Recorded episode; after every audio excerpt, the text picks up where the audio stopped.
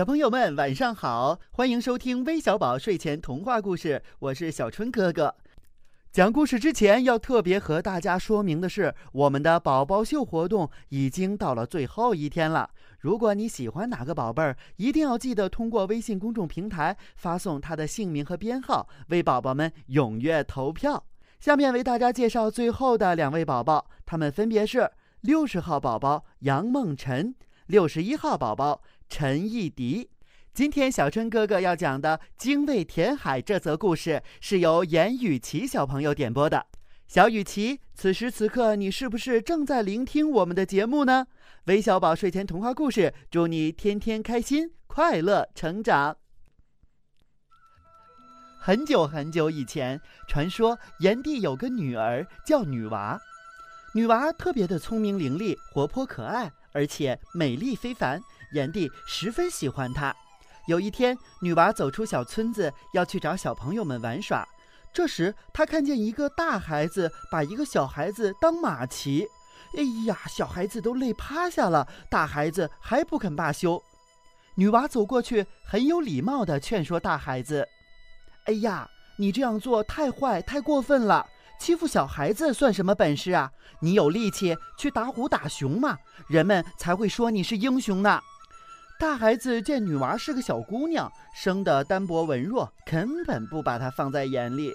他从小孩的背上跳下来，走到女娃面前说：“嘿，我是龙王的儿子，你是什么人，竟敢来管我？”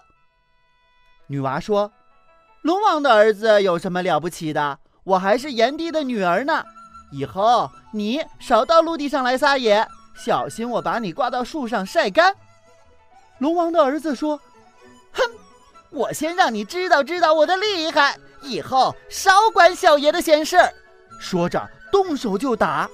女娃从小跟着父亲上山打猎，手脚十分灵活，力气也不小。见对方蛮横无理，并不示弱，闪身躲开了对方的拳头，接着飞起一腿，将龙王的儿子踢了个嘴啃泥。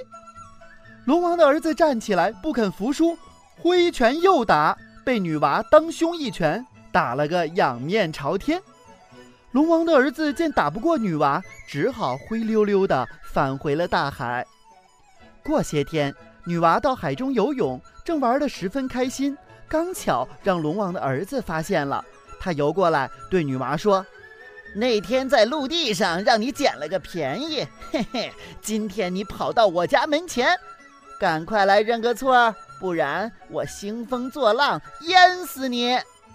女娃倔强地说：“我没错，认什么错？”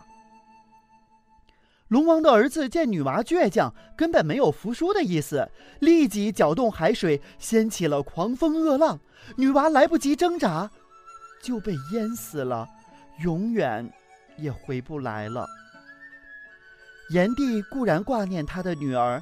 但是都不能用他的光和热来使他死而复生，只好独自悲伤罢了。可是女娃不甘心他的死，她的魂灵化作了一只小鸟，名叫精卫。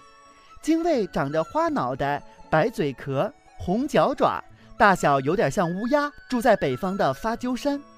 他每天眺望着远方的大海，一心想着悲恨无情的海涛毁灭了自己。又想到别人也可能会被夺走年轻的生命，因此精卫不断地从西山衔来一条条小树枝、一颗颗小石头，丢到海里，想要把大海填平。他无休止地往来飞翔在西山与东海之间。可是那咆哮的大海嘲笑他：“ 哈哈哈哈，小鸟，算了吧。”就算你干上千百万年，也别想将我填平。但是翱翔在高空的精卫坚决地回答：“就算干上一千万年、一万万年，干到世界末日，我也要将你填平。”哎，你为什么恨我这样深呢？因为你呀。夺取了我年轻的生命，将来还会有许多年轻无辜的生命要被你无情的夺去。哈哈哈哈哈哈！傻鸟，那你就干吧，去干吧！哈哈哈哈哈哈！大海哈哈的笑了。精卫在高空悲伤的大喊着：“我要干的，我要干的，我要永无休止的干下去！这叫人悲恨的大海呀，总有一天我会把你填为平地。”他飞翔着，高叫着，离开大海，又飞回西山去，把西山上的石子和树枝衔来，投进大海。